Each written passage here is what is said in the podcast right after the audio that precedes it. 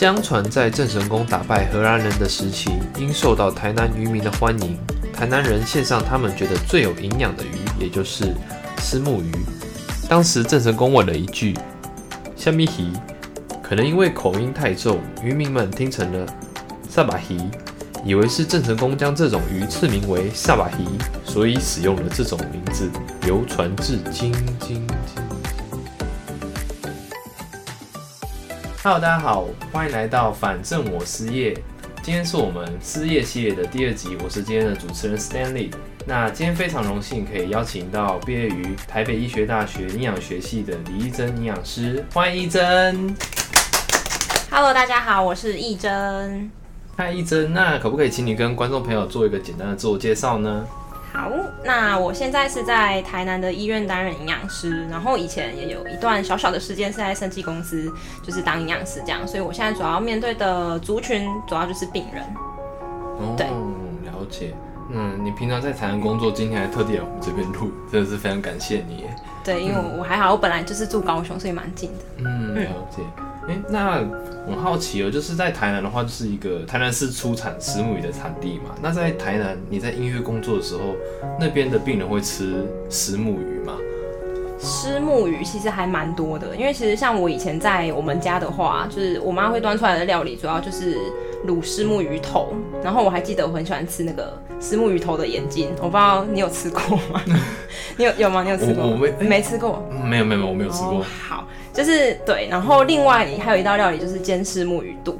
那但是台南人的话，我到台南之后才发现，它其实有各种虱目鱼的料理，举凡就是可能虱目鱼肚汤、虱目鱼皮汤、煎的虱目鱼、卤的虱目鱼，还有虱目鱼头，然后鱼肠跟虱目鱼皮，嗯，就是各式各样都有。嗯、对，所以听起来虱目鱼真的是有很多种吃法。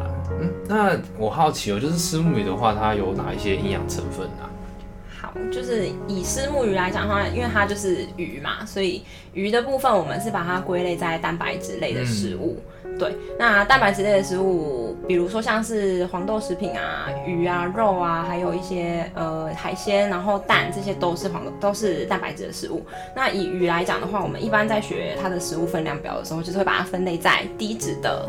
的蛋白质的食物里面，嗯、对，那我对我为了想说，就是要去查证一下，说石目鱼到底是不是也是属于低脂的肉类，所以我们我就有去看了，呃，我们的卫福部的食品营养成分资料库，对，嗯、那这个我在这边稍稍小小的介绍一下我们这个食品营养分，呃，就是营养成分的资料库，它里面其实是我们一般民众也可以进去去查各式各样的食物，它里面的营养成分的含量，就比如说你今天。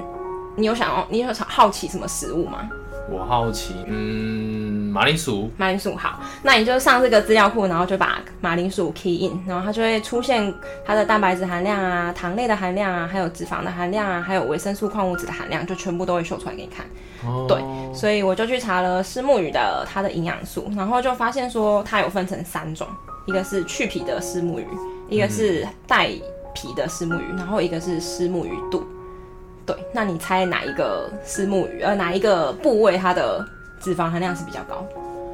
应该就是鱼肚吧？对，没错，就是鱼肚。哦、我们的虱目鱼肚啊，其实它会属于高脂的肉类。嗯，那虱目鱼肉它是其实是属于低脂的肉类。低脂的肉类。对，鱼肉的话。对对对对对。然后虱目鱼肚的话，其实它的胆固醇跟饱和性的脂肪酸也会比较高。对，所以我们一般就比较不会建议病人去吃太多的石目鱼肚。哦，因为吃如果吃的太多的话，就是会脂肪就是会过高。啊、嗯，就是对胆固醇比较高的人，对对对对对，不太好这样。对，但是石目鱼它有一个优点，就是它其实有一点像是深海鱼类，因为我们一般就是知道是那个深海鱼类，它的优点就是有鱼油嘛。嗯，对。那你你知道鱼油是什么吗？哦，我知道鱼油，我听过鱼油。但是我不知道鱼油它实际上有什么样的 好处之类的，是不太知道。因为鱼油的话，它其实最主要就是 EPA 跟 DHA。嗯，对。那 EPA 的话，它其实主要就是可以降低我们的三酸甘油脂。嗯。然后 DHA 的话，主要就是帮助我们的脑部发育，还有视网膜的发育，所以就是头脑会变聪明，跟你的视力会变好的意思。哦，了解。对对对。哇，那吃讲起来的话，虱目鱼吃真的是有很多好处哎。那讲了这么多好处，嗯、那吃的话除了刚才就是讲到那个脂肪比较多，然后可能会呃血压比较高、胆胆固醇比较高的人不能吃之外，会有什么坏处吗？如果吃石目鱼的话？好，如果就以虱目鱼来讲，因为它还是算是蛋白质类的食物，嗯、所以就讲到蛋白质的话，我们就要注意慢性肾脏病的病人，他就不能吃太多。嗯，因为它是蛋白质。然后我们一般在建议慢性肾脏病的病人的时候，其实蛋白质我们会帮他设计一整天可以吃的份数，所以就变成是说他的虱目鱼的量要算在他一整天可以吃的蛋白质的份数里面。对，那除此之外的话呢，其实鱼头还有刚刚讲到的，呃，鱼头的部分它的磷就是会比较高，所以肾脏病的病人也不适合吃。那鱼皮的话，它就是脂肪含量比较，呃，鱼鱼皮跟鱼肚的话，它其实相对来说它的脂肪含量会比较高一点点，所以可能就比较不适合脂肪过高的人去吃。哦，了解。那听起来听起来这样讲的话，虱目鱼好像。又又又变得有一点吃起来有点危险的一个食物，但是但是刚才那也是针对比较病人的部分啊。但是像是如果我我自己本身的话，我自己还蛮喜欢吃石目鱼的。那我可以一天可以吃大概多少的石目鱼？那会不会我因为吃的比较多，然后胆固醇就慢慢的会有一些比较高的问题？如果就一般正常人来讲的话，其实虱目鱼我觉得是可以正常吃啊。你就是吃虱目鱼肉。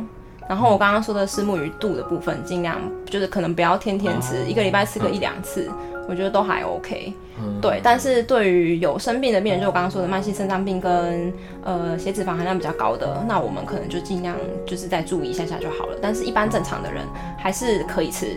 但是其他蛋白质类的食物，就比如说豆腐啊、豆干啊，还有海鲜啊，然后蛋啊，或者是鸡肉、鱼肉、鸭肉、牛肉这些，他们就是还是可以建议分散吃啊，不要都是集中在吃某一个蛋白质这样子。哦，了解。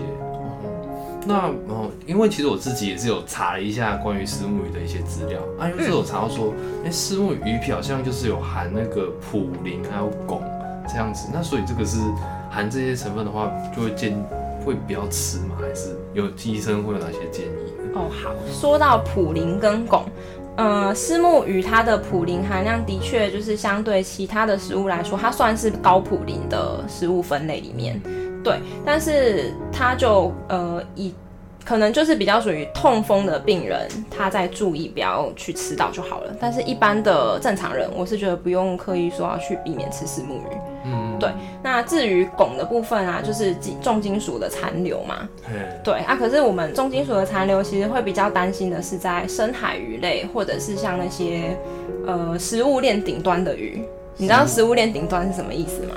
呃，就是可能吃比较多鱼的鱼吗？吃比较多鱼啊，也可以这么说，就是它有点像是那种弱肉强食的社会，就是大鱼一定会吃中型鱼嘛，中型鱼就是会吃小型鱼，嗯、所以意思就是说大型鱼就是在食物链顶端，哦、它吃最多鱼的那种大型鱼。哦、如果越大只就就是会越对对对，通通常应该是这样的，对。然后所以大型鱼它通常它的重金属残留量一定会比小型鱼还要再多。嗯、那虱目鱼它其实比较算是养殖鱼类，它的它。是小型鱼，所以它反而重金属的含量应该不会这么的高，所以我觉得可能民众在选择呃石目鱼的时候，大家就是注意它的产品的来源，然后再来就是它有没有合格的检验报告。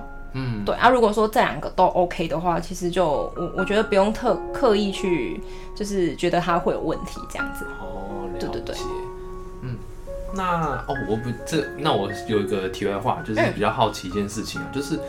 呃，有很多人啊，他们在生病的时候去探病，可能看自己的家人、亲戚、朋友啊，可能他都会带，他们带的东西就是带鱼汤去，嗯、然后反而不是带什么牛肉汤、排骨汤之类的，那就好奇为什么会带鱼汤、嗯、啊？为什么我不带其他的？